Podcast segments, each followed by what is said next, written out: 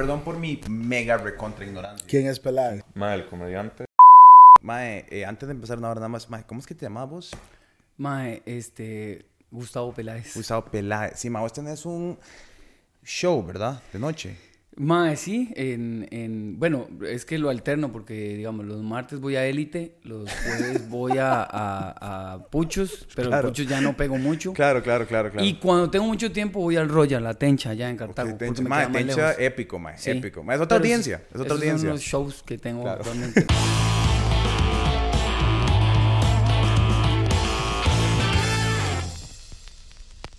¿Qué dice, mae? Mucho gusto.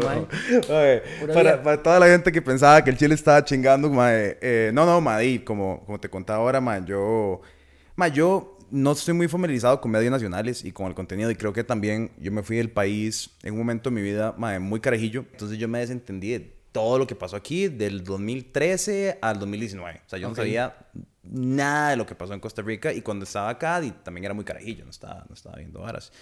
Entonces me encontré con vos en el camino cuando ya había vuelto acá. ok, ok. Pero no decía vos, cuando vos te fuiste a Colombia, ¿vos te pasó una vara así o te fuiste a Colombia en buenos términos con Colombia? Es que hay una diferencia, mae, que digamos, bueno, tal vez vos te quisiste ir de Costa Rica. Vos te tuviste A mí que me ir de tocó Colombia. Claro, sí, salir por de supuesto. Colombia.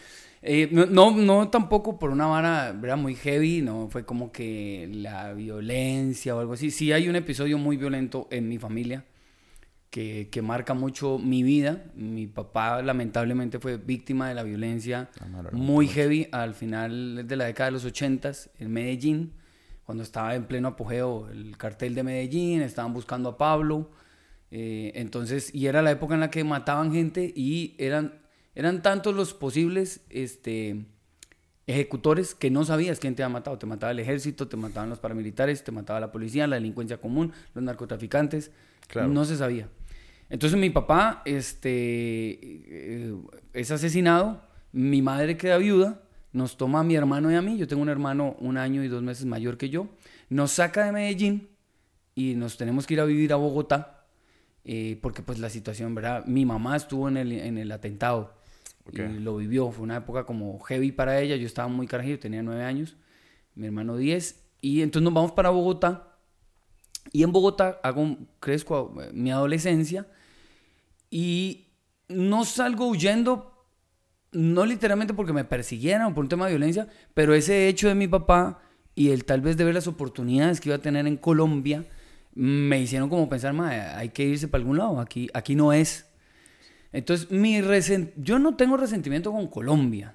Creo que tenía una desazón con Colombia, como que, mae, yo tenía 18, 19 años, eh, yo tenía que bretear para pagarme la U, este, porque no habían como las facilidades en mi choza para decir, bueno, quiero estudiar esto y, Claro. ¿verdad? Y dentro de esas posibilidades, eh, me planteé, siempre he sido muy aventurero, mae. tengo como esa vara de, yo, mi esposa me, me lo dice mucho, como que yo digo, bueno, mae, en noviembre, el 21 de noviembre, a las 4 de la tarde, eh, voy a estar haciendo un salto de bungee jumping, mae.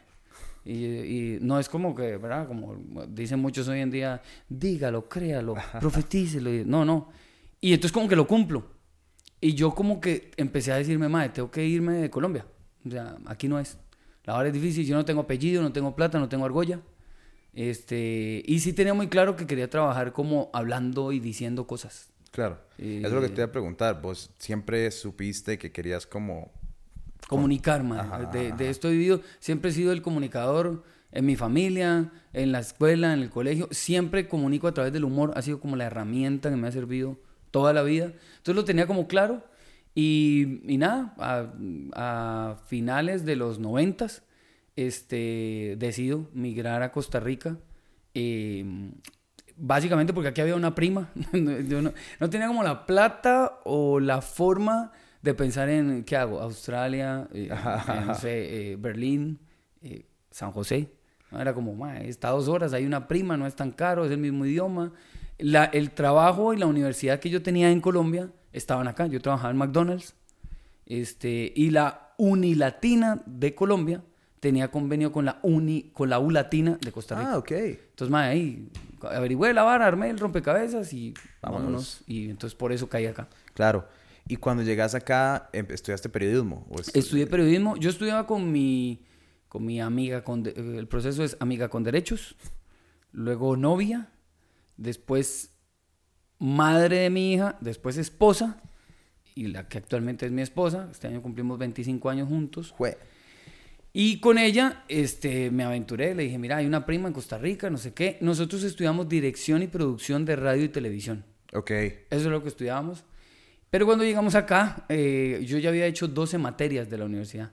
Llegué acá y me dijeron, bueno, aquí no hay esa carrera como usted la está estudiando. Hay periodismo. Y de las 12 materias le valemos 10. Yo, Vámonos. Ah, claro, eso es Y- suficientemente Entonces me hago periodista. Soy el peor periodista que existe, ma. Yo no, no, no he hecho mi primera nota periodística y me moriré sin hacerla. Eh, nunca ejercí el periodismo como tal, pero agarré todo el, todo el know-how, todo lo que pude aprender de la carrera de comunicación en la universidad para aplicarlo a mi vida de comunicador, que se fue más hacia el lado del entretenimiento y, y de la vara que me gusta, que es como comunicar, pero a través del humor. Claro. El periodismo es una vara rara porque, eh, no sé, digamos, en Costa Rica la carrera a veces la, la meten en como comunicaciones, digamos, eh, hay periodismo, pero también está comunicar. Y si vos lo ves históricamente, la carrera del periodista formalmente siempre ha sido algo ambiguo, digamos, eh, no sé decir, escritores que escribían, pero también escribían reportes. Hemingway que empezó escribiendo, pero también escribía para un periódico. Eh, o más que eran muy locos, como, no sé, más que eran para Rolling Stone, que, que eran más que eran, hacían drogas, hacían un despiche y todo, pero eran periodistas por la naturaleza de que hacían reportajes o comunicaban de cierta manera, ¿verdad? Entonces yo creo que la vara del periodismo formal, como aprender a escribir una nota, por supuesto que conlleva un- una fórmula, pero al final es comunicar, ¿no? Es una vara rara porque cuando yo, claro, mi esposa y yo llegamos y entramos a la universidad y como que nos decían, pero nosotros no entendíamos porque nos faltaba llegar y contextualizar. Es como los años que estuviste fuera de Costa Rica, nosotros llegamos acá y nos tomó un tiempo entender a Costa Rica. Y, eh, y claro, yo llego en el 99, entro de una vez a la U y me graduó como en el 2002 o 2003. Yo no me pude graduar muy rápido, mi esposa sí, porque yo tenía que bretear, tuve que parar un tiempo, etcétera. Pero yo no entendía por qué en la universidad decían que se estudiaba para trabajar en La Nación o en Canal 7. Eh, o sea, los mismos maes que estudiaban, pero nosotros en ese entonces ni siquiera teníamos muy claro qué significaba Canal 7 y La Nación. Claro. Entonces lo que decían era, ma, esta universidad es una maquila para que usted se vaya para allá. Después ya viendo las clases, terminando los cursos, recibiendo el título, entendí lo que decían, porque ya uno se hace compa de otra gente y entonces ya, por ejemplo, el sueño de muchos amigos y amigas era, mae, estar en la redacción de Canal 7. Ese era como lo que se apuntaba. Entonces era muy raro porque mi esposa y yo no teníamos ese sueño, no, no, no era como Canal 7 o La Nación, era como... Y también tiene que ver un poco, eh, y creo que no está mal, o sea, digo, lo que se pensaba en ese momento, y esa era la expectativa para los que tal vez estudiaban la carrera así, después es su contexto y es lo que vivían acá. Era como, eso era lo más pichudo que me podía pasar, tal vez. En Colombia, cuando estudias una carrera, la estudias y salís a ver qué putas hago con la carrera. En Colombia no existe como, están estos medios. No, no, es como, mae, yo voy a salir con la carrera y en Colombia que, en Colombia no se vive, se sobrevive, siempre. Es un país de sobrevivencia. Entonces acá fue muy curioso, mae, porque por eso te digo, o sea, yo, yo hacía notas periodísticas, mae, yo soy pésimo escritor, mae. Yo, yo pido disculpas a la Universidad Latina, le pido disculpas a mis compañeros, a mis profesores, porque yo ni siquiera debí graduarme, realmente. Pero como uno paga y es privado, entonces bájala. es un problema que hay que resolver. Sí, es un problema ahí importante resolver. Y no quiero meterme en problemas, ¿verdad? Este, porque cada quien labra su camino y su futuro. Pero yo soy pésimo periodista, madre. Mi ortografía es, ya no es tan mala, mi esposa me ha ayudado. Pero era pésima, madre, cuando me gradué. Y luego entendí que, madre, realmente, cuando hacía los párrafos, las cuadrillas eran pensadas, porque yo después trabajé en Grupo Nación, pero en radio, y conocí y vi que, madre, en efecto, era una maquila, porque la forma en la que te enseñaban en la universidad era exactamente para ir a hacerlo en los cubículos de Grupo Nación. Claro. Era así, mae. Entonces fue algo muy loco, pero bueno, nunca ejercí el periodismo. Me, no, no me molesta, pero me, me da pena cuando me dicen periodista por el gremio periodístico serio y relevante del país, la gente que se aporta. Me parece que los están insultando cuando a mí me dicen periodista. Y, pero, mae, también, no creas, este, Porque así como vos te decían, ¿quién es Gustavo Peláez? Yo también, ¿quién es ese Pietro? Eh, pero no, mae, eh, después de que alguna vez me, me, me taguearon y me mostraron, vea lo que está pasando acá con usted. Entonces, mae, yo lo vi, pero también me puse a ver el contenido. Ah, Y entonces, mae, me parece muy tuanis. Ah, no, este, voy a decir cosas, mae, que seguro no sé si van a caer bien o mal. Pero ver a unos maes as- trata- tratando, haciendo un intento de, mae, vamos a informar la realidad que nosotros vemos, que no es la más o menos común de las masas, desde el, el- el lenguaje que tenemos, que me parece además que tiene un lenguaje audiovisual muy pichudo, mae, Ah, bueno. las varas que pasan ahí en, en No pasa nada, y cuando tenían el, el- lo que hacía Kenneth con Chepe. Sí, Welcome to Chepe. sí, Welcome que to ahora hay otra chica que lo hace. Yo soy muy mae de, de, de hoy en día hacer la lectura completa y la contextualización. Entonces después veo, ok, se llama Pietro y el apellido ni lo puedo, pro- eh, no lo puedo pronunciar, mae. El otro más se llama Kenneth, pero el apellido también era Baldí. Baldí. Después me entero, me entero quiénes son los Baldí. Pero no, no es de esos Baldí, es de otro Baldí. Yo los veo, antes yo era un hijo de puta porque nada más decía, mae, pipis y come huevos. Y los pipis, mae, hueputas privilegiados. Y me burlaba mucho. Y tiraba mucho la vara. Después, porque eh, realmente tiene beats de humor muy fáciles. Pero después me di cuenta y dije, mae, porque estos maes que posiblemente, digamos que han tenido la oportunidad de educarse, de ir a hacer varias varas, en fin, de tener em, una gama de opciones para hacer varas, deciden, por ejemplo, convertirse como en un medio alternativo para decir un montón de cosas que a lo mejor hasta incomodan a gente cercana a los círculos donde ellos posiblemente se han desarrollado y se mueven. Qué interesante, esa vara me parece interesante. Eh, entonces he visto el contenido y ese tipo de comunicación, primero me parece que hace falta, siempre eso tiene que estar. Eh, me pareció pichudo. Entonces, y lo vi y dije, madre, qué, picha, madre, porque los madres son buenos, madre. Yo podría ver más, madre, pero no puedo verlos porque estos hijueputas me agarraron de pochimbol, madre. Un día, este, entonces no puedo verlos. Y a veces suele suceder, madre. Yo siempre, madre, en todo podcast, entrevista, donde me llaman, siempre cito un refrán que dice, madre, hay que ser joven y estúpido para llegar a ser viejo y sabio, madre. Yo no sé quién grafiteó eso, Ma, era, al principio era un graffiti súper hecho picha. Que, ma, yo- no sé si esto es cierto, pero mi idea romántica de ese graffiti, me acuerdo que lo pintaban y alguien llegaba y lo grafitaba otra vez, y lo pintaban y lo grafiteaban otra vez. Y entonces yo creo que al final alguien dijo, ma, hagámoslo un mural. Yo creo que con el tiempo uno se da cuenta que es eso, mae. Uno se vuelve, hay que ser joven y estúpido para volverse viejo y sabio. Estoy muy lejos de ser sabio, pero ya hoy en día miro para atrás y digo, el Gustavo Peláez de los 20 años, el Gustavo Peláez de los 30 años, de los 40 años, va cambiando, pero lamentablemente a veces la gente se queda con la fotografía estática y congelada de lo que fuiste Mm. y, y de ahí no se avanza. Y es- también es responsabilidad de uno, ¿verdad? Que tú que puedan ver que, que uno sí cambió. Pero a veces es como, no, no, ese es el mismo hijo de puta. A mí no me, esa vara no cambia. Entonces, hoy en día, por ejemplo, ya yo no me limito. Cuando veo algo que me incomoda, porque es como habitual en el ser humano, me incomoda, ya no lo veo, lo- Entonces, claro, por supuesto. mae, no voy a consumir el contenido de no pasa nada, porque estos hijos de puta me tiraron. Y ahora que hice la tarea, ¿verdad? Ya la he hecho más seguido porque me salen como clips, ¿verdad? Y entonces los veo. Eh, pero, madre, vi unas varas hiper interesantes de temas que a mí me apasionan, que ustedes tocaron y que me los perdí. De hecho, empecé a scrollear, madre. Yo dije, estos hijueputas, ¿cuántos videos han hecho en su vida?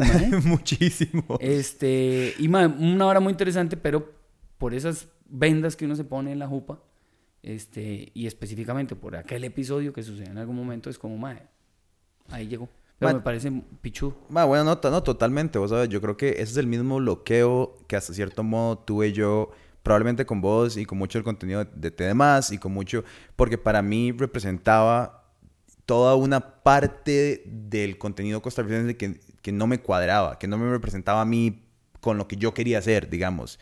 Entonces yo creo que hasta cierto punto yo veía como, tal vez me salía tu show o algún podcast o algo producido por TDMás o por Teltica o lo que sea. Yo sé que son dos compañías aparte, ahora eso me costó algún tiempo entenderlo, pero ya sé que son dos empresas. La plata Eh, va para el mismo saco, pero... pero son dos empresas. Son dos empresas. Exacto. Eh, Mae, entonces yo creo que yo le tuve mucha alergia a esas varas. Y, y, no por, y no porque lo haya consumido y haya dicho como, ah, esto no me gusta, que eso también es válido. Era simplemente como, este Mae pertenece a ese grupo de contenido y no me cuadra. Igual me pasó con la media docena, Mae. Yo eh, le di durísimo a Michael Jordan un par de veces, muy fuerte. Y lo estuve acá recientemente. Y les dije, como, Mae, sí, para ser honesto, no es mi contenido. Ahora yo, carajillo, llegando a Costa Rica, queriendo hacer las varas diferente, queriendo ser como el medio alternativo, Dima era mucho más rajatabla con eso no me cuadra. Mm. Ahora, de la empatía, conociendo el mercado costarricense, entendiendo la dinámica, sabiendo un poco cómo se funciona el país, digo, puta, está bien, no es para mí, pero tampoco, ¿verdad? Sé que estos madres tampoco son un mal ride, tampoco lo están haciendo en una posición de odio y crezco y entiendo y genero varas y, y los maes, y obviamente yo crecí con la media docena. Me encanta mucho de lo que los maes hacían, eh, especialmente de ciertos sketches históricos para mí, como la cumbia metalera, son varas como fabulosas. Pero ma, entonces creo que por ahí también iba un poco las, las venas mías y que el primer contacto casi que tuve con vos fue esa vara. Y entonces di, fue, Entonces, di, fue como, ma, cayó, o sea, cayó como en un momento donde yo estaba listo para decir, me cago en esta vara pasó y yo di, me cago, di, por supuesto. Sí, sí, como te digo, además uno, di, se supone que uno está en esto. A mí a veces me dicen, eh, hace este año vino una periodista de Boca en Boca, mm. que, o sea, es compa del canal. Y la, mae, la, nota que hicieron en De Boca en Boca fue que alguien, este, alguien se metió a mis redes sociales. O sea, yo posteé algo en mi Instagram, como, mae, eh, tenemos sin peladas en la lengua Talvara. Entonces pongo un clip del programa y alguien se metió, una chica creo que fue, y puso, esta vara todavía la dan. Y, entonces, de, como, habían como comentarios tuanis, pero alguien puso ese. Y no es sino que alguien ponga ese, como para envalentonarse y decir, ay, yo también voy a aprovechar. Entonces alguien le responde a ella, sí, qué increíble, ¿verdad? Es más, esta hora tiene rating. Y entonces, como, y no sé si el algoritmo también detecta como, ay, esto no sirve. Eh, porque empiezan los likes.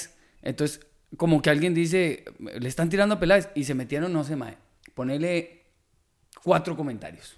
Y habían 30 comentarios en la publicación. 30 buenos, bueno, 26 buenos y cuatro malos. Y cuatro malos. Y yo me pongo a leerlos, mae. Eh, eh, yo no soy el típico, mae, yo no tengo tiempo para leerlos. Y es mentira, mae. Mentira, todos leen los comentarios. El ah. que usted ve en entrevistas diciendo, yo ya tengo un callo y yo bloqueo. Mentiras, mae. A menos de que haga la tarea de decir, no los voy a leer. Mae, y te puedo apostar, mae. Cristiano Ronaldo puede decir, yo no tengo tiempo. Son millones de comentarios, mae. Se lee en algún momento del día o de la semana algunos comentarios, mae. Se lo apuesto, mae. Esa vara es... Es muy difícil, ¿no? Es muy difícil. Nunca he sido adicto a ninguna vara así como la cocaína o, Bueno, era adicto al azúcar. Pero las adicciones son así, mae. Usted puede decir que no y su staff de prensa le puede, no lea, no lea. Man, en algún momento usted saca, responde una llamada y le sale la notificación, lo ve, man, y, se queda leyendo. pinche y se va en la dice sí, que sí, a mí me pasa de vez en cuando. Yo trato lo más posible, ¿no? Y de vez en cuando me abro una vara y picha, me voy de Yo en cambio le doy vuelta. Ese día no tenía nada que hacer. Leo el comentario de la madre y dije yo, madre, hace rato que no respondo nada. Entonces le puse, a la madre que me puso, esta hora todavía la dan. Entonces le pongo, no solo la dan, me siguen pagando. Y lo, y lo peor, hay gente que viene y comenta en mis publicaciones y nivel programa. Saludos. Entonces le empiezan a.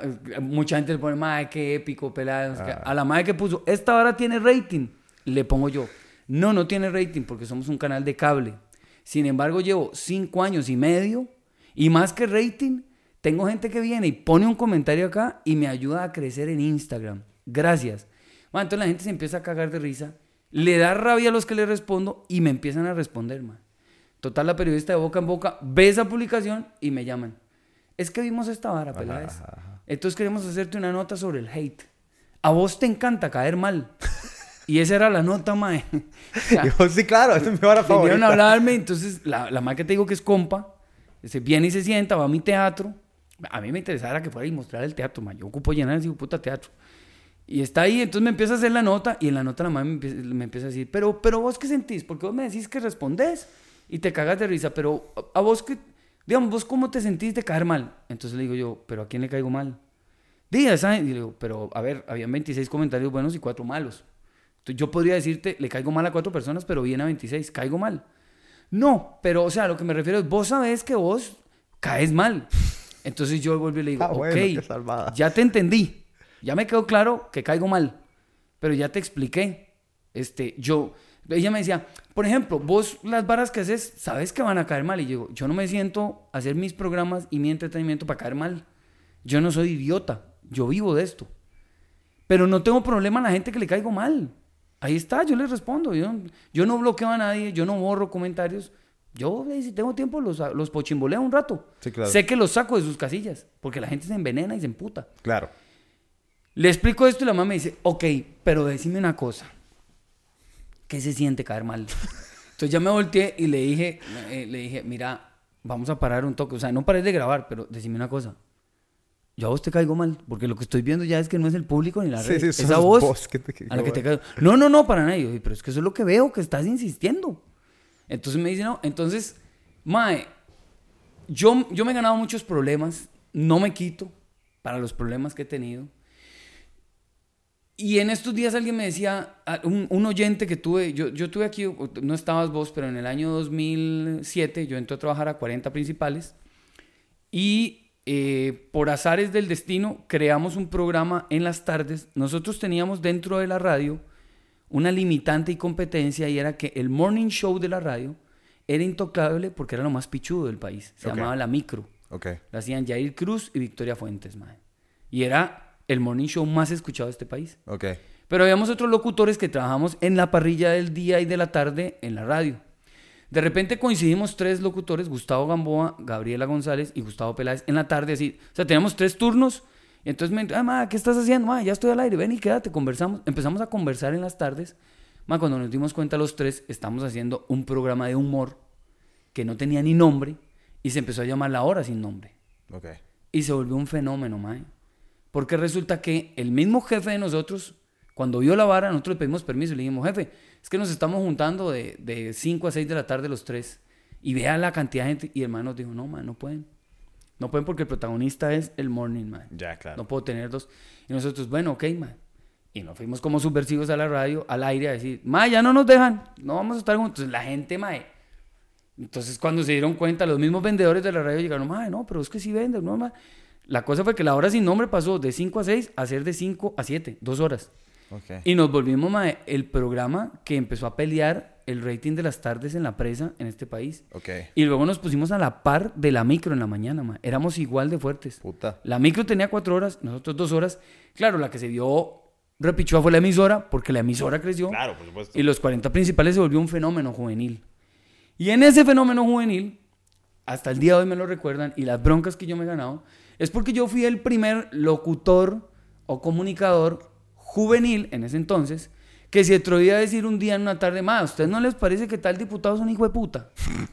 Más nadie lo decía en este país.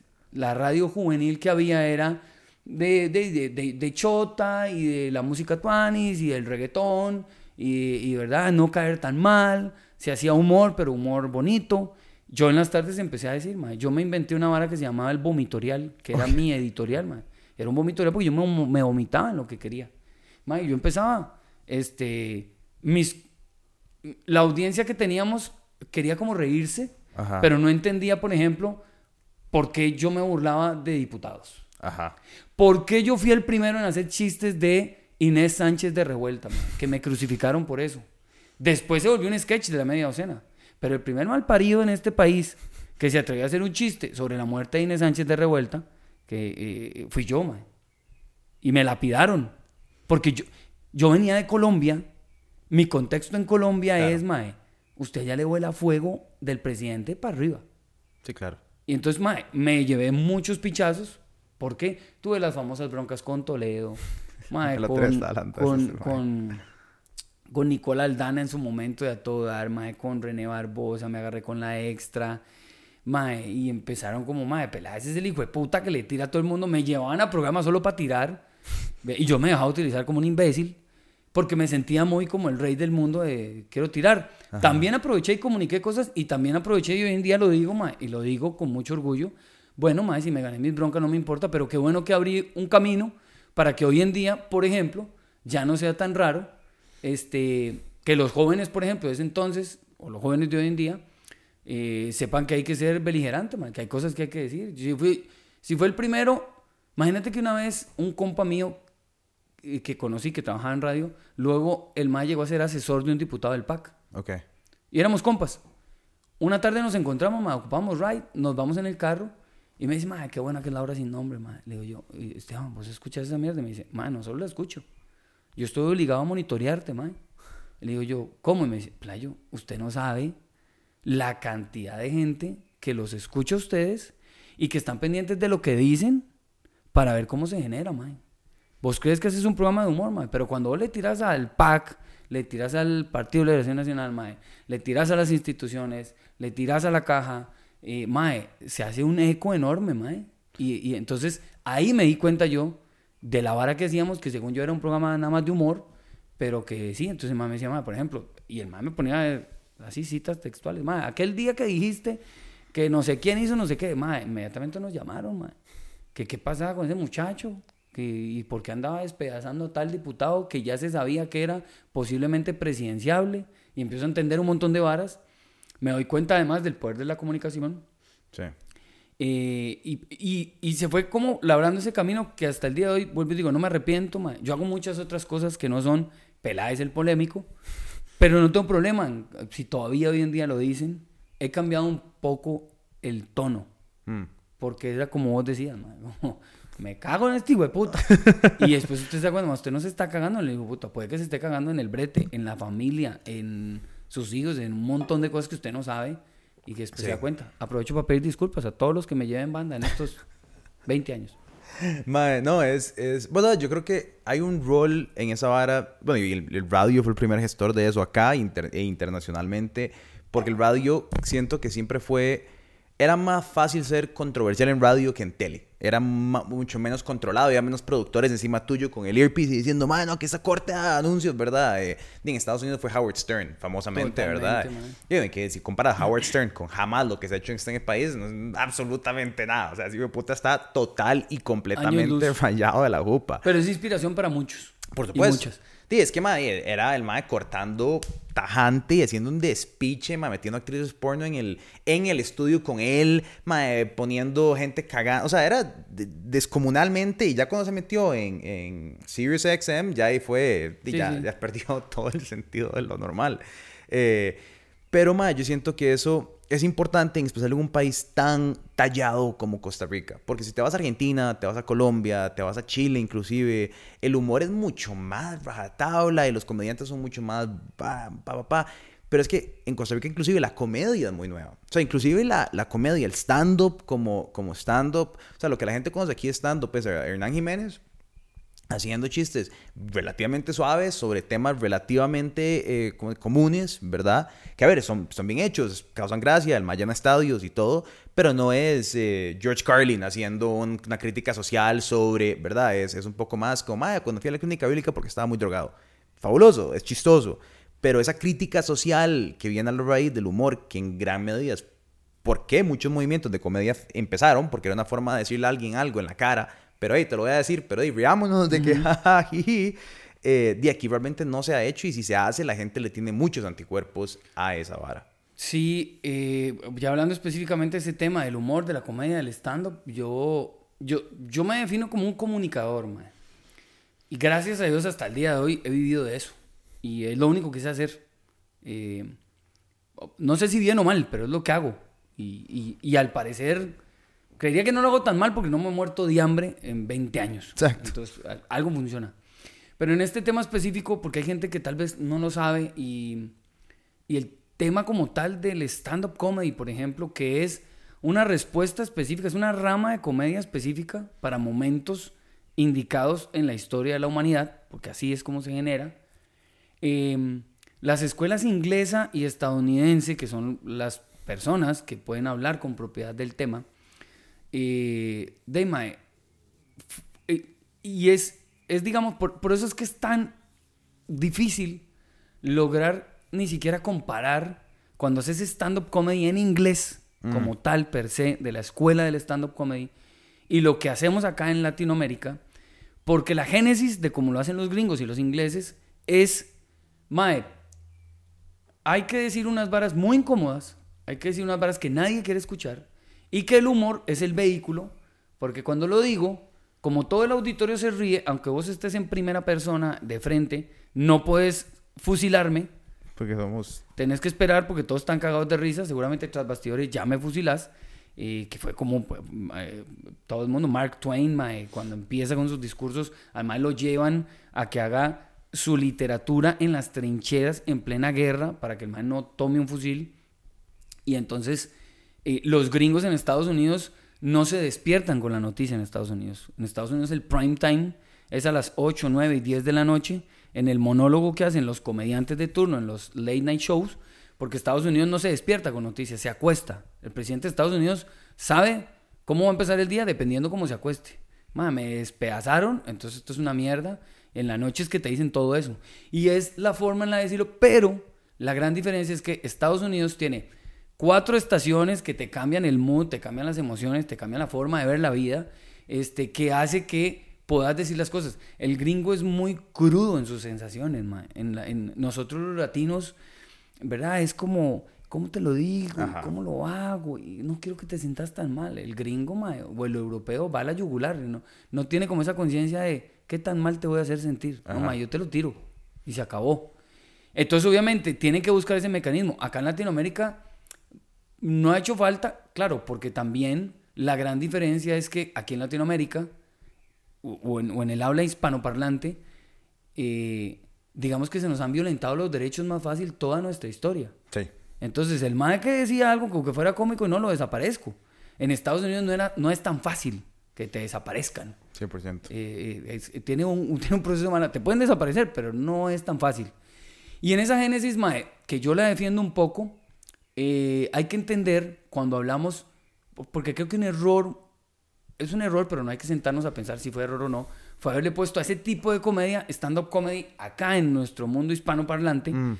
porque vendemos una marca, que es stand-up comedy. Claro. Pero posiblemente cuando vas, te das cuenta que realmente no es stand-up comedy. Acá, la tropicalización del género, con gente como Adal Ramones en México, como Andrés López en Colombia, hoy en día Franco Escamilla y los que vos querás, Hernán Jiménez en Costa Rica, que es el gran referente hay una tropicalización porque si haces solo las líneas tal cual de stand-up como la tienen los gringos, acá posiblemente no tengas el impacto exitoso de comedia porque no se entiende.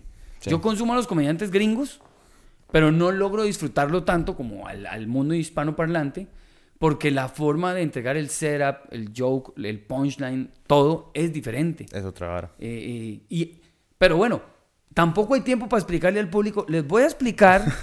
ustedes pagaron para entrar a un show de stand-up. Pero no, no. Al final es bueno, mae. Yo siempre tengo mi definición y yo que me metí en esto y que he sido gran precursor no solo de creadores de, comedia, le he dado, gracias a Dios, la mano a muchos maes que nos hemos metido y que les he dicho maes por acá. Tengo el único bar este, de este país que ya va a cumplir 15 años con una fecha de stand-up comedy todos los meses, siempre que es el bar El Observatorio, no existe otro. Em, y dentro de eso siempre digo lo mismo. No importa si su discurso es muy político, eh, o si usted lo que va a hablar es solo el medio ambiente, o si usted va a hablar de eh, fútbol, eh, o si lo suyo es muy light. Después vamos a debatir qué es stand-up comedy. Pero eso sí, si usted dice que hace stand-up comedy, aunque usted no sepa inglés, usted está diciendo que hace comedia de pie. Entonces haga comedia. Y la comedia es hacer reír. De risa. No se vale estos maes, porque Josh Carlin es un ejemplo absoluto de el Mae denunció todo lo que quiso durante toda su carrera, pero era hilarantemente divertido, cómico, funny y te reías. No se vale, y aquí en Costa Rica pasa, y pasa en Latinoamérica, aquellos que agarran la pose de yo hago stand-up comedy y lo mío es político, y lo que van es a decir un montón de arengas políticas. Te hacen un TED Talk. Exacto. Hacen un TED Talk. y, y, te quedas como, ok, eh, muy interesante lo que dijiste, pero dirás que yo me quería reír y no supe en qué momento había que reírse. Eso no se vale. Sí, no, se vale. El, el, el, género no puede ser simplemente la excusa para decir lo que yo quiera. Usted puede utilizarlo como excusa para decir lo que quiera, pero haga reír. Sí, sí, es, el, es, el, es la génesis fundamental del movimiento, es comedia. Tenés que dar risa. Exactamente. Y, es, y yo entiendo, no, yo entiendo. Lo que pasa también es que, y eso lo hablaba con Valesca, estaba acá el otro día, yo le decía como, también hay un problema, no es un problema, porque no es un problema, es, es un conflicto con el stand-up comedy, que mucho de lo que conocemos es el humorista que lo que hace es como disfrazarse y venir a, yo voy a ser un personaje y entonces voy a hacer como más un, un presentador, un entretenimiento, en verdad, como que no se va al colegio, no se sentaba en la asamblea y llega el mae de la tarima y hace turun tun y le ponen música y pega gritos y, ¡hey! y se va. Y creo que mucha gente tiene más relación con eso que con el stand-up. Digamos, yo, yo me he presentado un par de veces, he ido a un montón de shows y casi siempre al principio preguntan como, ¿quién ha venido a un programa, a un show de stand-up antes? Y, es, y la mayoría de la gente, de hecho, en la mayoría de los casos que he ido, levanta la mano y dice, es mi primera vez, no sé a qué vengo, no tengo experiencia con esto. Y, y, muchas veces que ido veo eso y digo, puta, sí, la verdad es que el grupo de gente que sigue stand-up y, y sabe qué es, es muy poca. Y creo que eso además va a presentar un conflicto, porque si no sabes muy bien qué es y no estás viendo, no sé, especiales de Netflix en, ¿verdad? O, especiales en YouTube, y te topas con un mae que está tratando de hacer un stand-up muy tradicional, va a ser muy complejo ganarte esa audiencia que al final lo que querés, que se suelten y se rían y después ya puedes hablar de lo que sea. Pero si es, creo que ya hay más y ya están lugares como el muro, ¿verdad? Ya está el lugar, bueno, en el mundo siempre están el de ellos, vos tenés el del observatorio, pero, pero creo que va a tomar todavía un poco más de tiempo para que estos maes digan como, para que la gente en general, para llenar así, no sé, un auditorio enorme, a ver, stand-up, stand-up, stand-up, va a ser bastante tiempo. Sí, eh, como te digo, es un tema complejo, más. O sea, yo, el, Hernán Jiménez hizo los primeros shows en el año 2008 y 2009. Yo los fui a ver porque cuando él dijo, voy a hacer stand-up comedy, yo, ¡guau! Hay un más aquí que va a hacer stand-up. Yo fui éramos medio, nos hablábamos porque él había ido a la radio a promocionar una vara que hacía con la media docena. Entonces cuando yo lo vi, yo le fui a ver a él una obra de teatro, era un monólogo en el teatro de Eugene O'Neill, y yo fui a verle, antes de que él pusiera un afiche o un cartel que dijera, hago stand-up comedy, él se fue al teatro de Eugene O'Neill e hizo una obra de teatro, un monólogo, eh, donde él quería lanzarse al agua haciendo stand-up comedy, pero lo disfrazó para no pegarse el pichazo de frente con la audiencia. Ok. Entonces, eh, la obra, no me acuerdo ahorita el nombre, pero él hacía, dentro de la obra, el hilo conductor era Hernán Jiménez. Entonces, Hernán Jiménez abría el monólogo diciendo, bueno, soy Hernán Jiménez, no sé qué. No me acuerdo si abría Hernán Jiménez o un primer personaje, pero él tenía de personajes al guarda y un mini super, a un presentador de televisión típico y estereotipado de Teletica, tenía a un director de cine que era su alter ego de lo que realmente es. Eran esos tres, mae, y tal vez se me pueda escapar otro, no estoy seguro. O creo que eran esos tres. Entonces él lo que hizo fue, Hernán Jiménez empezaba a hablar y ponía una situación en contexto, pero tiraba líneas de stand-up comedy. Eh, ustedes han visto cuando uno va al mini super y quiere, ¿verdad? Uno llega y le piden los puntos y no sé qué. Entonces la gente se empezó a reír, él vio que funcionaba y después dijo que, y se metía y se disfrazaba de guardia mini super.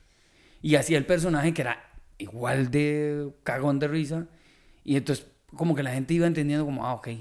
Entonces Hernán puede ser chistoso y también el personaje. Ajá, Y luego se quitaba el disfraz porque era un guarda así con pantalón camuflado. Salía y volvía a salir Hernán Jiménez. Entonces ustedes han visto que más de la televisión, por ejemplo, cuando uno ve estos concursos, entonces tiraba unas líneas de stand-up dentro del mismo monólogo, veía que la gente se reía y terminando, ¡pum!, se cambiaba como presentador y salía, usted que me dijo. Entonces la gente como que iba entendiendo la caricaturización del personaje y que en la vida real Hernán Jiménez también podía decir eso mismo sin el personaje y que la gente se riera. Cuando termina la obra, yo me voy al final. Y weón, entonces yo le dije, eso es stand-up comedy, ¿verdad? Y me dice, madre, ¿lo viste? ¿Qué tal lo viste? Madre, súper cool, madre, me encantó. La verdad es Entonces me dice, madre, sí, es que yo creo que me voy a mandar, madre. Ya me voy a mandar con un especial de stand-up comedy. Y en efecto, yo lo primero que dije fue, puta, se mandó primero. Idiota. Y cuando Hernán se mandó, que fue a los pocos meses, presentó en el observatorio, de hecho, un show que se llamaba El Derecho y al Revés, ya se presentó solo como Hernán Jiménez haciendo stand-up comedy. Él lo hizo como sí, como en el 2008. Y en el 2009 yo me traje un mae de Colombia que es como el, el papá de la cátedra de cómo se dan los cursos de stand-up comedy en Colombia. Fue el que le enseñó a Andrés López las varas de stand-up comedy que se llama Gonzalo Valderrama. Yo me lo traje a un festival de cuentería, pero nos dio taller de, ok, si quieren, nos dio como el permiso. Yo realmente ya, cuando yo contaba cuentos, yo soy contador de cuentos, eh, cuentero. A mí Alex Costa, ¿ubicas a Alex Costa? Alex Costa. Juanca Galindo. El personaje de Juan Sí, Carlos. sí, sí, sí, sí, Bueno. sí, sí, sí, sí. Alex me vio a mí contando cuentos como cinco años antes y Alex había vivido en Inglaterra y Alex sabe lo que es el stand-up comedy. Y él un día, conociéndonos así, o sea, estaba programado yo y él, me vio, nos conocimos, hablamos. Él vio cómo contaba mis cuentos y me dijo, madre, vos no estás contando cuentos, man. Vos haces stand-up comedy. Tenés puras líneas, punchline de stand. Nos pusimos a hablar. Entonces yo ya también lo hacía, pero me daba miedo decir, yo hago stand-up comedy. Claro. Hice el taller este y ya salimos en el 2010, empezamos oficialmente a decir, hacemos stand-up comedy. Pero pasó algo curioso con esto que decís y tal vez no, los, no lo sabés. Pero por ejemplo, Bernardo José Romano, Choché, Ajá. Choché ha llenado seis veces el Auditorio Nacional del Museo de los Niños con su show de stand-up comedy. Que posiblemente muchos papistas que lo vean van a decir, Mae, es, es demasiado cagón de risa. Mae, no le tira a la política, no le tira a la situación del país, no habla de tales temas trascendentales. El Mae solo habla de papá y mamá y los roles de papá y mamá, etcétera, no sé qué. Pero es como cuando veías, Mae, a alguien tan profundamente trascendental como Jim Carrey, que también hacía sus especiales muy profundos, o simplemente, Mae, hoy voy a hablar de lo que es una mudanza. Sí, sí, sí, sí. sí. Entonces, eh, ojo porque sí suceden cosas. Lo que pasa es que aquí en el país también, como es un país, vos lo dijiste muy claro, estamos talladitos, más tan pequeño, aquí el chisme llega muy rápido. O sea, no tiene ni que volar, man. Pasa de oreja a oreja muy rápido. Entonces, por ejemplo, aquí lo que se ha creado, porque a mí me ha tocado vivirlo, eh, yo he sido satanizado en el pasado por muchos comediantes que dicen, man, lo que pasa es que Pelá es porque tiene vitrina en radio y en tele, la gente cree que es graciosa, que él es gracioso, y él pertenece al grupo de los mainstream del stand-up comedy, porque tienen plataforma y pues va la gente. Y los que no tenemos plataforma, sí hacemos stand-up comedy porque estamos allá en el inframundo, Ajá, pues, metidos ahí en la vara. Entonces, yo antes peleaba con eso, ya no peleo, ma. yo tengo que trabajar mucho, entonces no tengo el tiempo para ponerme a pelear y aclararle a la gente. Yo creo que al final el que habla es el público. Sí, sí, sí. O sí, sea, creo que de nada sirve decir, yo sí hago mi stand-up muy puro, ¿verdad? Pero nadie me ve. ¿Verdad? Es como... Sí, sí, sí, sí. Mae, es que yo creo que, yo sí creo que hay un público para, para todo. O sea, para todo, mae. En Estados Unidos hay maes tan profundos como Carlin y hay tan profundos como, ay, se me están olvidando estos nombres de esos cuatro maes que son como del sur de Estados Unidos. Ma, es que yo soy Eh, muy malo para los nombres y además soy muy, sí consumo stand-up comedy, pero Mucho español, no tanto en, en inglés. español. Porque- en inglés lo consumo, pero más como por tarea, porque Ajá. hay momentos donde digo, paro, paro el especial en Netflix y digo, suave un toque. Quiero entender por qué están destornillados tanto de la risa y yo no. Ah, ok. Entonces me doy cuenta que, eh, claro, yo tengo que poner traducido, güey, porque yo no... Un mae como Bill Burke Ajá. es un mae que a mí, yo no lo vería por gusto propio. O sea, hay un momento donde yo digo, mae, esto ya es incómodo. Es este mae. Pero lo veo como tarea porque yo digo, ¿cómo este hijo de puta agarra en un festival a 5 mil hijos de putas? Les dice en la cara, ¿verdad? Que se caguen Ustedes ellos". son una mierda, mae. Yo no respeto a las mujeres. Aunque haya mujeres, acá hay mujeres. ¡eh! Ustedes me valen a mí una picha. O sea, entiéndanlo. O sea, estoy yendo en la cara. Ustedes a mí me valen una picha. Porque, por ejemplo, se ponen a llorar. ¡Ey! ¿Por qué se apoya el fútbol masculino y no el femenino? Les voy a explicar por qué. Y, mae, y la gente le acepta el discurso, se lo aplaude, se ríe, le paga la entrada, lo cancelan, es feliz de que lo cancelen y lo cancelen y, y hace más chistes sobre la cancelación. Pero no, yo no logro entenderlo porque hay un momento donde me pierdo, porque veo que la acción, la acción-reacción del chiste en inglés, no lo logro para mí, porque yo no tengo interiorizado el inglés Claro. en la cabeza. Entonces, cu- cuando veo la reacción y veo, ¿verdad?, que doblaron el chiste, yo lo leo en español, digo, o, o estoy mal yo, o no es tan chistoso, pero después, y lo veo varias veces, este... Es que sí, todo el, y el ritmo es diferente, mae. Yo, yo, yo, yo la primera vez que hice stand-up en mi vida fue muy carajillo. Acabo de llegar a, a Estados Unidos y yo vivía en Los Ángeles y vivía solo. Mae, yo no sé, es una hora muy rara. En fin, eh, no estaba en la uni, nada. Yo solo tenía como un apartamento y un carro y yo vivía ahí y estaba esperando empezar un programa de la U. Entonces, lo que yo hacía de lunes a viernes era ir a stand-up clubs, ¿verdad? De open mics. Entonces me iba todos los días religiosamente. Los lunes a las 6 de la tarde entraba a uno que se llamaba Flappers, a otro, bueno, no importa. Y ahí, ahí entraba ahí y, y como que me entrené ahí, mae. Y bueno, la, vara- la escena ya es muy diferente porque siempre, siempre, digamos, en una noche puedes ir a 5 opens. Todo, o sea, de lunes a viernes puedes ir a, bueno, a domingo, puedes ir a cinco opens. Lo que pasa es que no necesariamente va a haber audiencia. Van a haber otros aspirantes a comediantes que llegan igual que vos a tratar de practicar material. Entonces, pero son tantos que llenan el lugar. Entonces, le estás practicando a un público de otros comediantes críticos entonces es una vara muy, ¿verdad? Porque nadie se quiere reír, porque vamos a reír de tu chiste, güey, puta, me cago en vos. Eh, entonces es una vara ahí, y ahí fue donde yo me, me fogué, y eso fue como lo que yo hice un rato, después entré a la U, eh, y ya me quedé en la U y como que dejé la vara y me metí más, yo estudié más o menos igual que vos, producción de, de cine y televisión eh, y dirección. Y, entonces yo ya solo yo quería ser director de cine. Y esa fue como mi vara y dejé un poco la comedia de lado. Siempre la tenía con mí, pero como que no tanto. Después, el, año pasado, me, me, empecé a meter acá en la vara y yo quería buscar como, di puta, sería vacilón, y yo escribo comedia para Welcome to Chepe o ciertos segmentos, en muchos ciertos sketches, tengo el, ma, la espinilla, me encantaría volver a practicar la vara. Me fui para el mundo, eh, le dije a Josema, como, ¿será que puedo tirar un set? No sé qué, sí, no sé qué. Y me di cuenta que es otro timing, o sea, es, es, es, puedo hasta decir el mismo material, solo que tengo que reestructurar un poco cómo lo cuento y de dónde vengo. Yo soy muy agringado en muchas varas. Bueno, vivo como una gringa. Obviamente voy a ser claramente muy agringado. Pero, pero sí es otra vara y, y, y como te digo, no, no está mal ni está bien. Es simplemente es, no solo es traducir el idioma, sino es traducir el sentido del humor. Que yo me he dado cuenta, digamos, en Costa Rica son muy choteros de jodernos. ¿verdad? En cualquier lugar, uno entra de, weón, y empieza el mae, puede ser el abuelito, el chofer, lo que sea, y empiezan a, chotear. Ese choterismo, de alguna manera u otra, tiene que existir en, en el ambiente de, del stand-up, ¿verdad? Es, está, no es tanto como estoy haciendo una, un chiste, sino que estoy como choteando, como estamos, estamos como jodiendo, vacilando, más relax. A veces en el stand-up, en especial el de Bill Burr, que sí está como jodiendo, pero vos todavía sabes que hay un, una punzada. Sí, sí, ahí hay... Eh, hay, un poquito más de sangre en el ojo. Eh, aquí todavía no he visto tanto humor incómodo como esa vara que. Porque a veces siento que cuando uno tira algo así, también se te pueden volcar la gente y por esa vara que decís que somos muy pasionales. Si ya alguien se te vuelca, se te volcó. Y es muy difícil recuperar el. ¿Verdad? Ahora me voy a reír con vos. Si no es hijo de puta. Eh, a mí me pasó algo curioso el año pasado con Josema, que me volvió a invitar al festival de stand-up comedy. Ajá. Él me había invitado, no sé, de las primeras ediciones. Eh, yo fui, este, y yo a Josema un día le dije, o sea, me invitó una vez, y fuimos, todo bien, buena onda.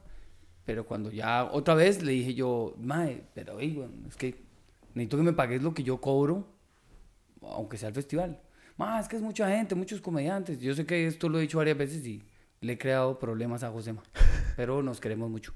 Ok. Este, yo no quiero ser partícipe de una controversia. Entonces yo le, yo le, le expliqué como, malo, es que yo lo, lo, que veo es que el, el, festival se llena cuatro o cinco días, mae. Está lleno a reventar antes de pandemia. Y, entonces, mae, no entiendo por qué no se puede, mae, los costos, la producción, no sé qué. Entonces yo le dije, bueno, bueno, creo que tenés un problema de producción. Porque si esta picha se llena, tiene que haber plata para los comediantes, que somos la materia prima. Después yo le dije, madre, creo que además traes muchos comediantes por día, 10, 12, no sé. Bueno, la vara quedó ahí, todo bien, somos amigos. Ahí quedó. Y yo no, volví al festival, madre, muchos años. El año pasado me llamó. Madre, ¿querés venir al festival? Madre, ok, ¿qué?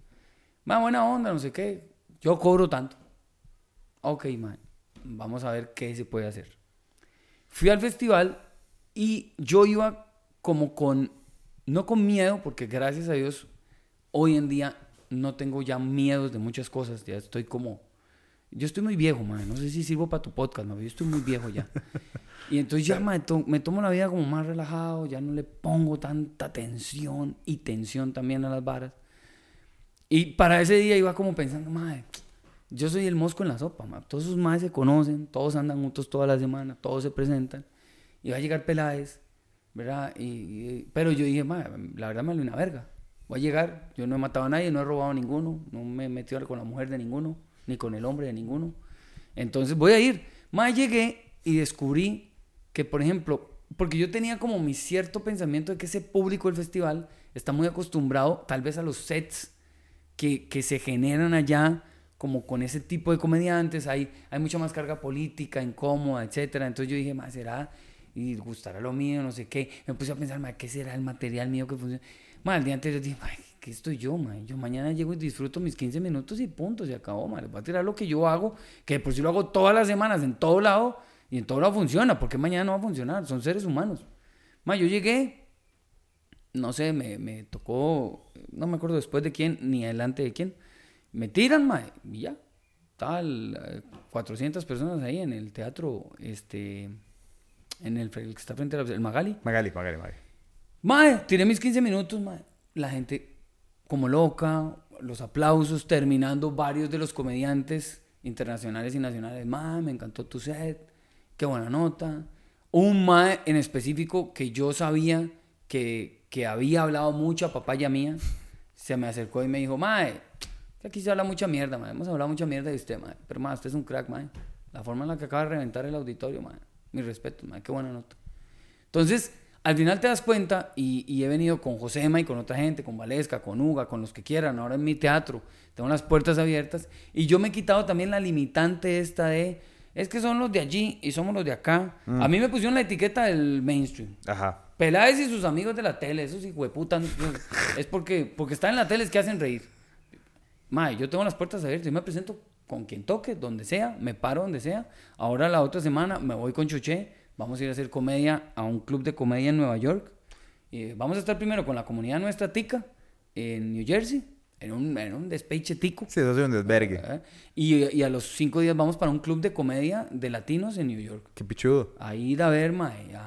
Y no llevamos set en inglés, llevamos set en español, pero, pero para latinos. Sí, Se sí, está promocionando para que llegue el que quiera. Este, y en eso estoy, ma. Yo no, yo ya me he quitado un poco esa vara, como, ¿y con quién y cómo? Y las formas y el por qué, ma. Andrés López, que es mi gran mentor, eh, en un taller él decía, ma, deje que los demás peleen y que todo el mundo pelee. La vida se mide por resultados y mm. punto, ma. Usted tiene resultados ya. Usted llena lo que quiere llenar. Usted vive lo que quiere vivir. Usted hace sus nuevos shows, los presenta. A la gente le agrada. A mí hoy en día me pueden decir lo que quieran. Yo no hago mi brete por el beneplácito de que me peguen en la espalda y que me feliciten y me digan, no, no. Ma, yo hago mi brete porque me encanta. O sea, yo hago sin peleas en la lengua porque me encanta sentarme a hablar con la gente y hacer una entrevista diferente y creer que soy el Jimmy Fallon de acá. Porque eso es lo que dice, más sos un Jimmy Fallon en la piedra. Bueno, madre, me encanta. La piedra. Tengo mis músicos, es la referencia al late show en este país. Y alguien viene al país y dice, Es más, hasta cuando yo dije que yo me acuerdo de vos diciendo, es el mae que tiene el late show. Sí, exacto. Legalmente la hora que. Lo hago, me fascina, pruebo mi material cada ocho días ahí. Luego hago mis shows en el teatro. Luego me contratan las empresas, las universidades, los bares en el observatorio. Me voy de gira por el país cuando me da la gana. Ahora tengo la oportunidad de, ya hemos ido a Colombia, hemos ido a Estados Unidos, hemos ido a México. Ahora posiblemente nos vamos para Centroamérica también es lo que sé hacer, es lo que me gusta. Ya no pierdo tanto el tiempo como en... ¿Y, qué es el stand-up exactamente? ¿Cómo lo hacemos? No, mae. Vos haces... Mae, sí, también creo que uno tiene que apropiarse de la persona que uno es y por más... También mucha, mucho viene de, entender quién es uno, mae. Se llama que el agua podemos conseguir más, mae. Mae, eh, mae, si, si, vos, si vos no tenés ningún problema con quién sos vos, entonces vale picha a ver, siempre hay un cierto nivel de retroalimentación importante. Tampoco uno puede ser ciego a uno es una mierda persona y no, yo soy increíble, mi confianza sal. No, no, hay que tener una. Pero sí, pero si los comentarios son superficiales y uno sabe que son superficiales, entonces apropiarse también de lo que uno sabe que uno es y que le valga verga también lo que otros pueden decir de uno, digamos. Eh, ahora al principio, yo al principio me tomaba muy a pecho el comentario de Pietro es un pipi. Me lo tomaba muy a pecho porque porque yo nunca me he sentido como un mae como super pipi. O sea, obviamente por mi contexto en el que yo me encuentro, digamos, por algunos años de mi vida me encontré, de mae, mi tata bretió mucho, le fue bien. O sea, yo no nací como, como un montón de harina, mi tata pagaba una compañía que estaba quebrada y la subió. Entonces, progresivamente fuimos como subiendo los escalones de los estratos sociales y luego y fue un cole privado y fue una universidad privada en Estados Unidos. Obviamente mi contexto es sumamente privilegiado, de eso no soy tonto a eso. Sin embargo, no ha sido tampoco como yo manejo mi vida, ¿me entiendes? Yo no trato como de ser un come mierda, ni que eso es lo que yo relaciono con el, con la vara, ¿verdad? Ni trato de presumirle a la gente lo que tengo, ni, ni ma, yo hoy lo, lo, que hemos hecho, le hemos tratado de hacerlo, de My Lord y yo, y o sea, con lo que nos vinimos de Estados y para ahí, bueno, ya es mal explicarlo, pero el punto viene siendo como, de cierta manera u otra, yo sentía que me estaban diciendo que es más un come mierda, que no entiende a la gente, que, ¿verdad? Que presume, que anda... Y eso no soy el mae que soy. Entonces sentía como que me estaban mal representando. En decir, ese más entonces yo me sentía muy insultado, porque yo decía, puta, yo, yo no, yo no, yo soy súper buena gente. ¿Me entiendes?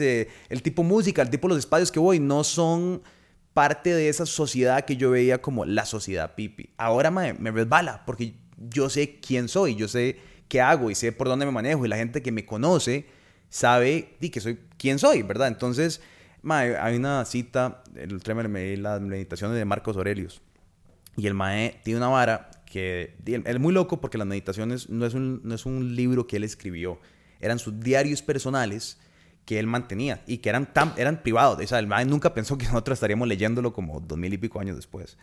Y hay que considerar que ese mae era el mae más poderoso del mundo. O sea, ese mae literalmente era como Dios, ¿verdad? Era lo más cercano a un Dios en el... Nadie nunca había tenido tanto poder.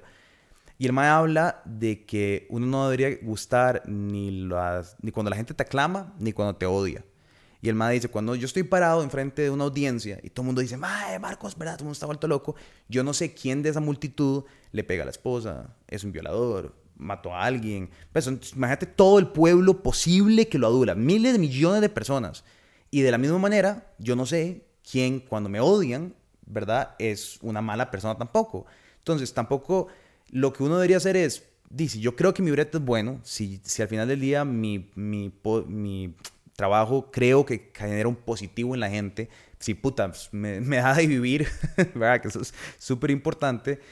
Ya, al final, lo que eso genere, pela. O sea, ¿me entendés? Es, es, si uno viene de un lugar honesto y uno es buena gente, ¿verdad? Eh, ahora, hay gente que es muy mal right y habla con sangre en el ojo y dice balas muy negativas, y, pero si vos venís de un lugar de empatía y, y, hay que trabajarse para poder lograr llegar a eso, yo creo que ahí es donde uno puede encontrar con la gente, ¿verdad? Y eso es lo que hablamos ahora. Si uno lo sacan de contexto y alguien te ve una vara y lo tiran un poco titulares, obviamente la reacción que uno va a sentir va a ser, puta mano, no sé qué pero si vos te pones, puta, si a mí me sacaran de contexto todo lo que yo digo, y no tienes que ser un comunicador, puedes ser un mae que anda con los amigos, eh, y lo pusieran en un titular y lo empezaran a pasar por todo lado, ¿qué putas, qué putas diría eso de vos? ¿Me entendés? Y, y, yo creo que ahí es donde, a ver, a como uno se espera el culo y de horas que no debería decir, y, y también tenemos que tener un cierto recolección de cuándo la gente se puede disculpar de lo que dijo. Sí, sí, se vale, pero...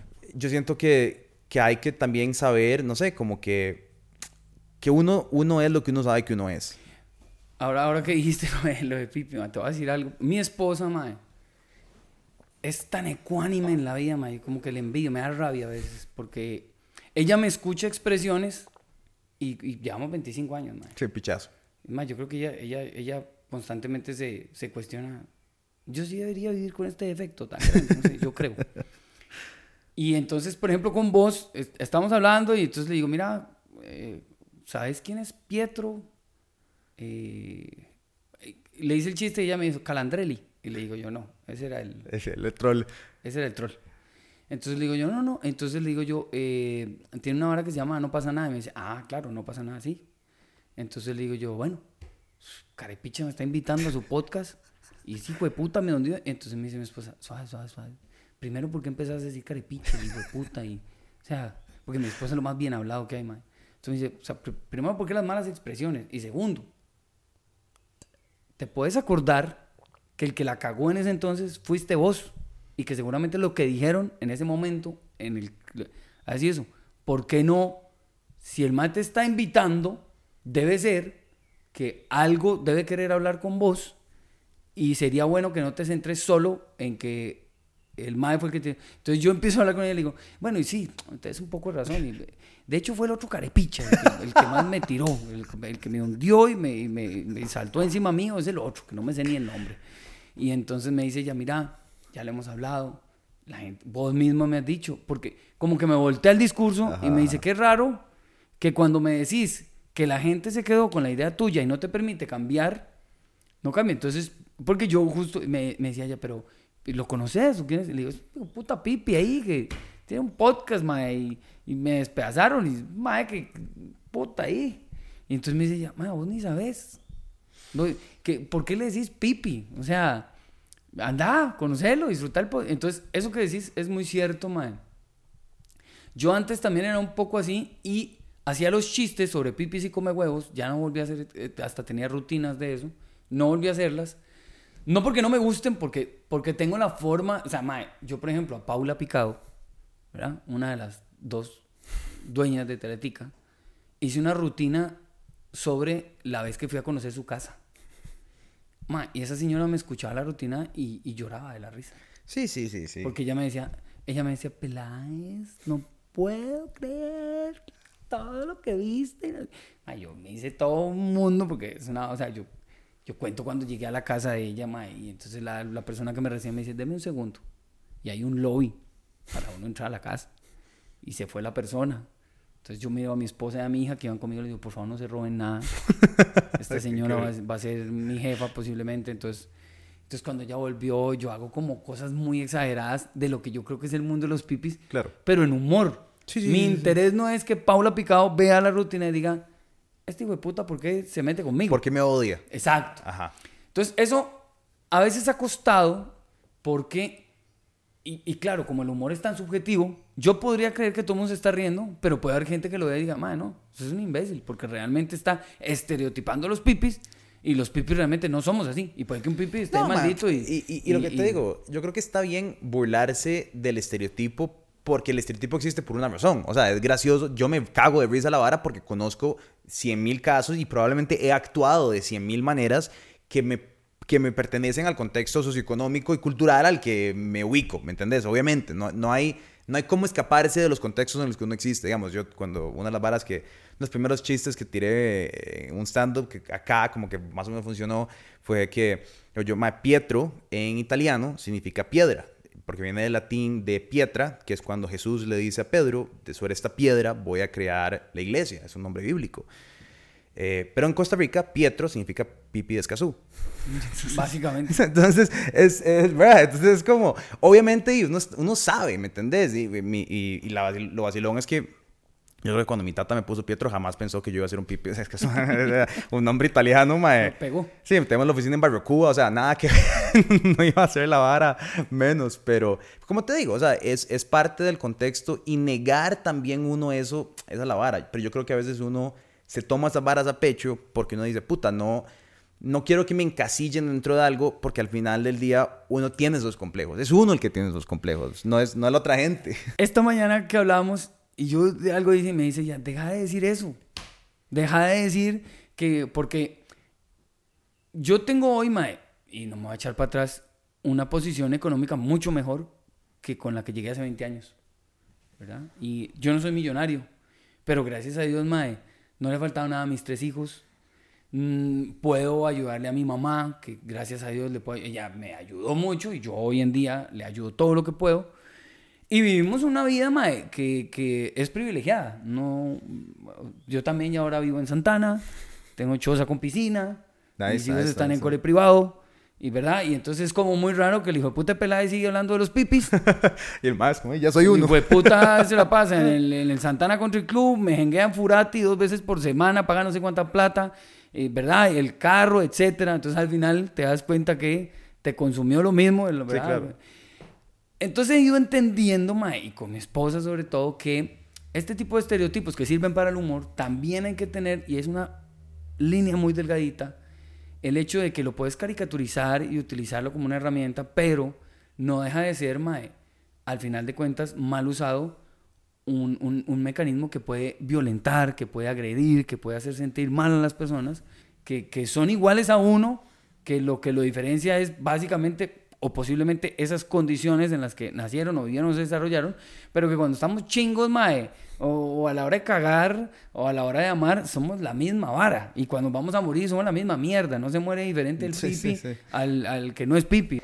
Y, yo me, y me consta de que, obviamente, sí hay muchos come mierdas. O sea, hay muchísimos come mierdas. Hay muchísima gente mal ride, mae. Es más, vamos a decir los nombres de tres. Vamos a empezar una Vamos a decir el nombre de tres come mierdas de Escazú. Mae, el eh, primero... Pietro. Pi, Eh, mae, eh, mae, yo no sé, yo he visto varas a cada rato que yo digo, mae, sí, no, sí, sí tiene razón, no, sí tiene razón, sí, sí, quememos todo, o sea, vale la pena, justos por pecadores, nos vamos todos en la tira, porque, porque obviamente sí es cierto, pero, pero, pero sí, la- nada más me hizo gracia hablar de esa vara porque a mí siempre me, como entre los complejos que uno genera en Claro, la cabeza, mae, es, es gracioso. Y como te digo, al, al principio era una vara que realmente me molestaba porque yo trataba de ser todo lo posible para demostrar que yo no soy eso. ¿Me entiendes? Era como toda mi, mi personalidad era voy a tratar de gran parte de la razón por la que me voy de Costa Rica. Gran parte era porque yo me quería distanciar de eso, de ese mundo, de, de esa vara. Ahora me preguntabas por qué un mae pone un medio alternativo por esa misma mierda, porque soy mal adaptado. O sea, mae, yo me quedé todos los años en el cole, mandaba a la mierda a todos los directores, a todos los profes, me trataron de expulsar dos veces del cole privado donde iba. Eh, o sea, todavía me llevo ley con la directora del cole. eh, ¿Me entendés? Y, y yo cuando ya llegué a Estados Unidos, yo pensé que yo nunca iba a volver. En el 2019 me vengo para acá, eh, para, porque yo estaba tratando de aplicar para la visa de O1, que es como la de artista, que ocupaba más de un millón de notas periodísticas y pichas. Y entonces le hice el video de música a esta banda Magpie J, la banda tica, y le vendí un anuncio a eh, una marca gringa. Los convencí de grabar en Costa Rica. Yo como, uh, Costa Rica, Essential, ¿verdad? Y lo más, como, sí, vamos. Entonces los convencí.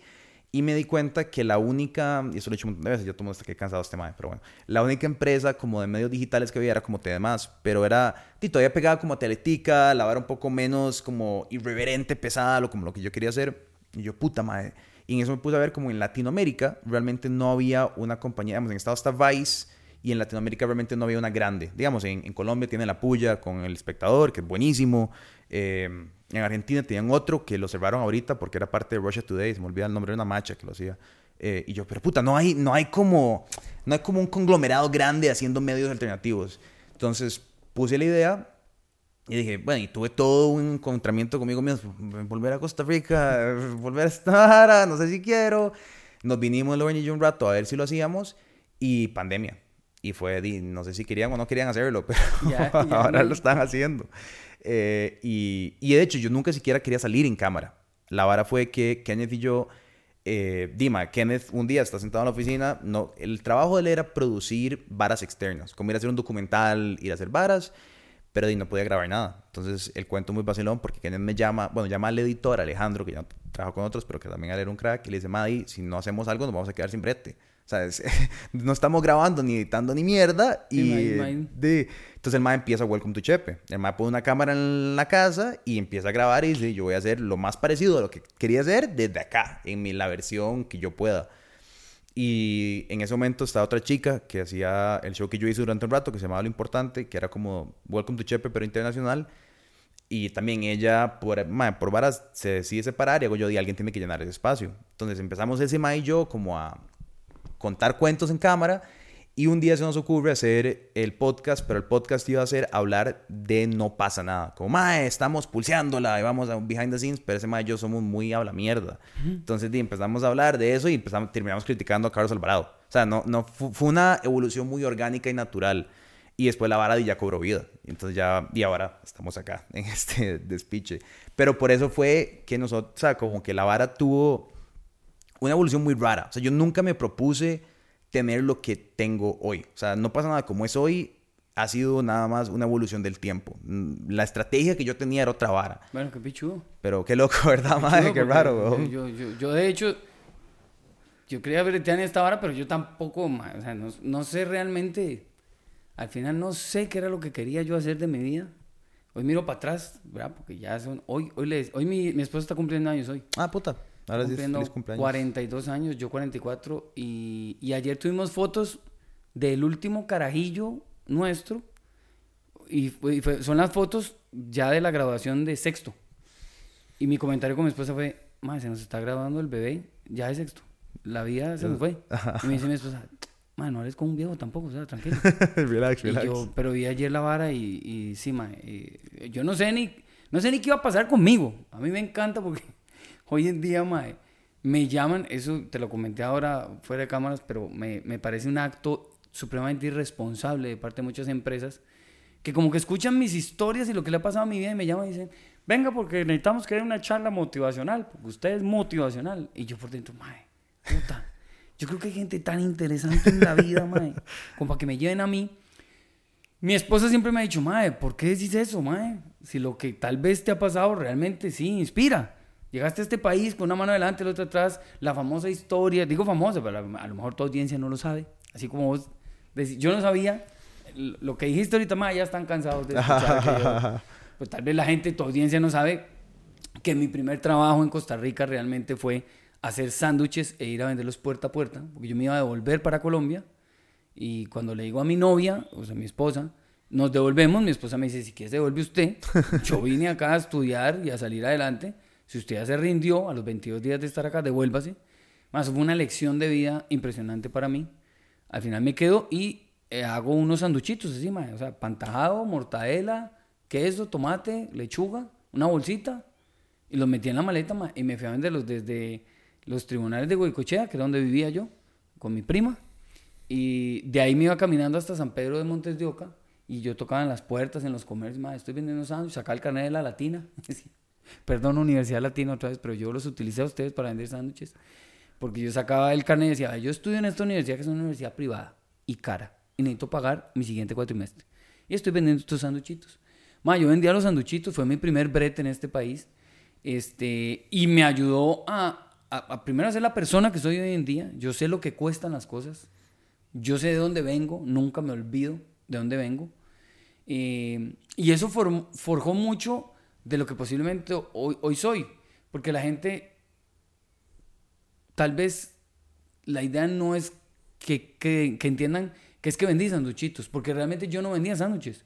Yo vendía una hablada, hijo de puta, para que se quedaran con el sándwich. El sándwich era carísimo, valía 300 colones y la queso burguesa valía 125, calientita en McDonald's.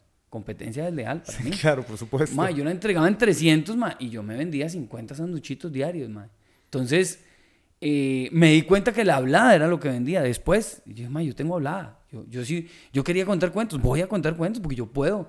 Y tengo la hablada. Yo digamos que esa es mi única virtud en la vida. Creo que tengo la hablada y la logro meter donde dejan. Y en ese transitar por la vida, ma, ya, he hecho como muchas cosas. Este, esto de las empresas que me llaman, doy, doy las charlas a veces. Ya hoy en día me lo tomo un poco más en serio. Antes era como, bueno, yo voy a hablo paja, lo que me ha pasado.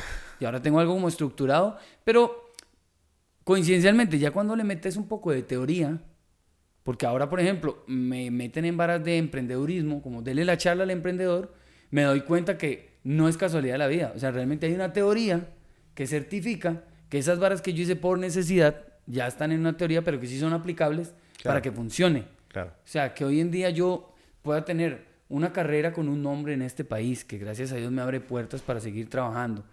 Mae, que tenga un teatro ahora, este, con mi esposa, que es nuestro trabajo, que tenga una empresa eh, breteando hace años, que vende shows, que produce shows, poder traer artistas de afuera, en fin.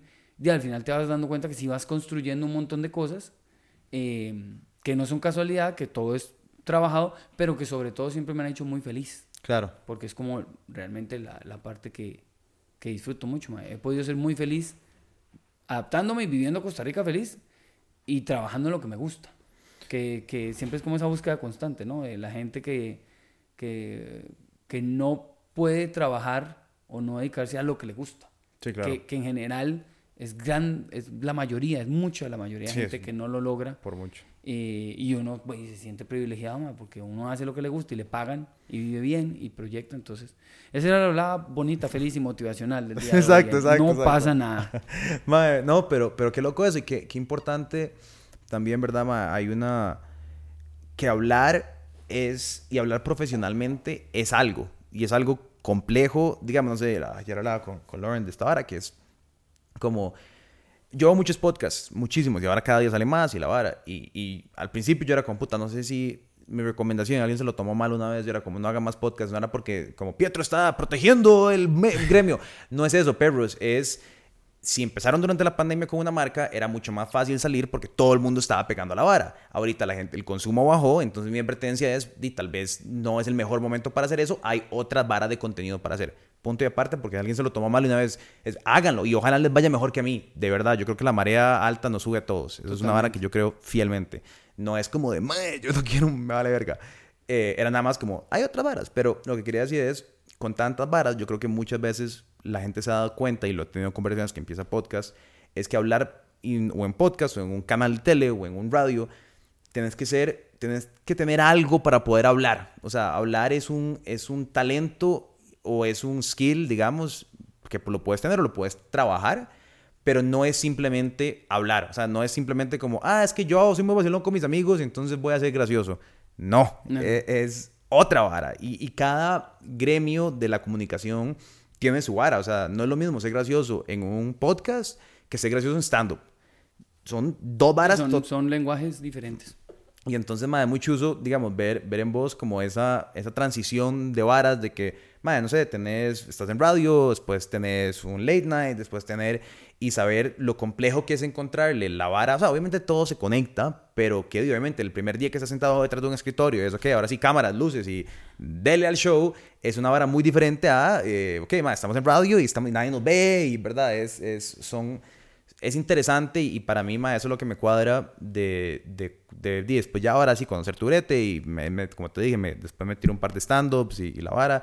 Y es ver una persona que se toma en serio la vara. No es, no es como pasajero, no, sino que es una profesión, es una carrera, tener responsabilidades y lo te lo tomas en serio. Y para mí en un gremio de entretenimiento en Costa Rica que está muy amateur todavía, comparado a las grandes potencias mundiales del, entretenimiento a nivel latinoamericano y, bueno, mundial ni hablar, es importante que generemos ese profesionalismo, ¿verdad? Es importante que el teatro que vos tengas más sea un espacio, ¿verdad? Que vos desde la comunicación digas, o que lo voy a impulsar profesionalmente, ¿verdad?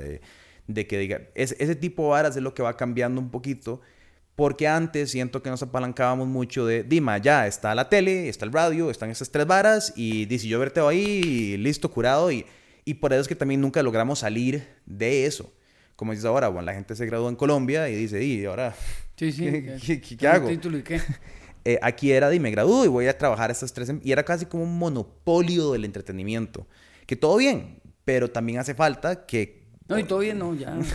sí, o sea, ya hace falta. Destruyamos. No. hace falta que la vara salga y que vos digas, puta, voy a presentarme en Nueva York. O sea, ¿me entendés? Como eso nunca hubiera pasado o hubiera sido muy difícil que hubiera sucedido hace 30 años. Porque hubieras estado diciendo, dime, presento en Costa Rica. Y ya, le, llamé el Nacional, el, bueno, te voy a decir un pichazo, el, el teatro, no sé, y, y ya, y ya estoy feliz con eso.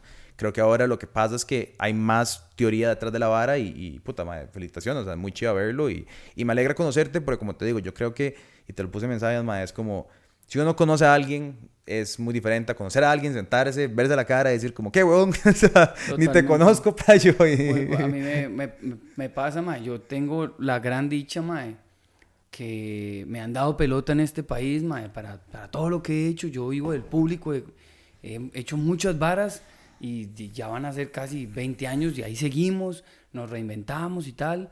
Pero me pasa mucho eso, hace poco, hace un mes estuve en otro podcast y entonces el que me invitó me conocía, la otra chica sabía mi carrera, pero había una chica que no tenía ni idea de quién era yo y estaba en el podcast. Era la chica más joven, era una TikToker. Ok. Y llegué y entonces hacemos el podcast, ma, y terminando ella me agarra las manos y me dice, muchísimas gracias. A mí me habían dicho que usted era una puta entonces yo me quedé así, yo, ¿quién le dijo eso? Varia gente. Que, cuidado, que, que, que usted me iba a tirar en vivo. Me dice, pero yo creo que usted es un gran ser humano. Le dije, bueno, primero, puede que sea un muy buen actor. Exacto. No, no confíen que soy el mejor ser humano.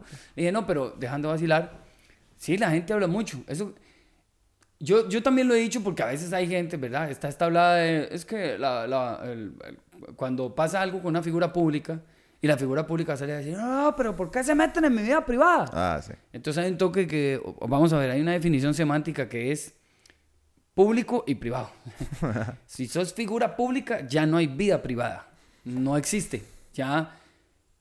Pero es que hay un contrato imaginario en el que vos estás decidiendo poner al servicio del público beneficiarte de eso de que seas figura pública. Cuando el jugador de fútbol dice, yo solo juego fútbol, porque se meten en mi vida privada. Sí, weón, pero es que van 50 mil a verte. Y todos tienen, sienten que tienen ya el derecho de verte. Vos puedes cuidar tu vida privada, pero seguramente como hay 50 mil todos los domingos viéndote, esos 50 mil, te vuelves un referente, te, te vuelves el todo para ellos. Entonces, a mí me molesta mucho cuando las figuras públicas, por eso te ponía el ejemplo ahora de que yo sí contesto comentarios, tengo muchos amigos aquí, amigos locales del medio, que dicen, yo bloqueo, yo no veo redes, yo... Y, o, o por qué o les arman un chisme y, pero, y van y le pegan al camarógrafo, ¿por qué se mete en mi vida privada? Y eso un toque. Pero la vez pasada que invitaste a todo el mundo a que fuera a verte cocinar a una marca, ahí sí no era privado. Entonces yo soy de la creencia que yo tengo que tener los pies en la tierra, saber exactamente qué es lo que quiero contar y qué no. Yo puedo mantener mi privacidad de mi vida hasta donde yo quiera, pero no se vale ese juego como de, eh, no se metan en mi vida privada, pero sí los necesito todos ustedes para otro montón de cosas. Mae, es, es un contrato con el demonio. Sí, sí, así, así funciona. No, de no. La gente en este país difícilmente sabe quién es mi esposa. No lo ubican. Mi esposa, desde hace muchos años, me dijo, Mae, a mí no. El famoso es usted, haga lo que quiera, llene los estadios que quiera. no me interesa, mae. No me interesa que nadie sepa que yo soy su esposa. Ni nadie. La gente que sabe quiénes son mis hijos es porque hay uno que otro, el más pequeñito, que sale en mis historias ahí en Instagram.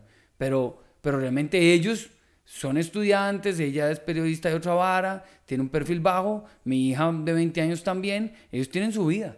No tengo por qué llevármelo entre las patas eh, en este tema de, de, de, hasta dónde se meten con ellos. Y también algunas veces le he dicho, ¿quieren venir a...? No, no, no, no nos interesa. Nosotros perfil bajo, usted, zapazo. Eh, pero sí creo que hay que entender, yo soy de la creencia que estoy para el servicio, o sea, qué injusto que yo sí me queje porque es que hoy no me, no me, no, es que no me dejan en paz. Eh, ¿Por qué me siguen dando con ese chisme? Pero a los ocho días estoy diciendo, por favor, llénenme el teatro. Me voy a presentar en tal lado, lleguen, por favor. Eh, aquí les estoy mostrando donde hoy vinimos a pasear a no sé dónde, que nos está pagando el hotel, no sé qué. Hoy estoy cocinando para que todos cocinen como yo.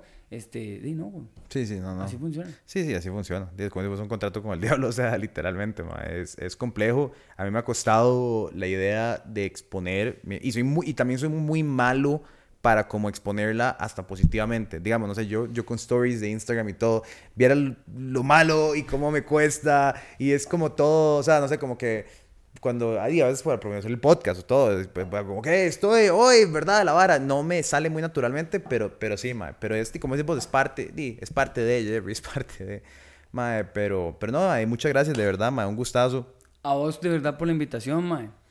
Creo que es muy tuanis estas terapias de realmente conocerse y darse cuenta que sí, man, que uno tiene un montón de mierdas ahí en la jupa que no valen la pena. Sí, sí, sí. Y, y, aunque algunos dicen va a sonar a lavada de huevos, pero no, si es una lavada de huevos, este, el material es muy tuanis, man. o sea, digo, ni siquiera es que te lo tenga que decir, ya el brete se avala por sí mismo.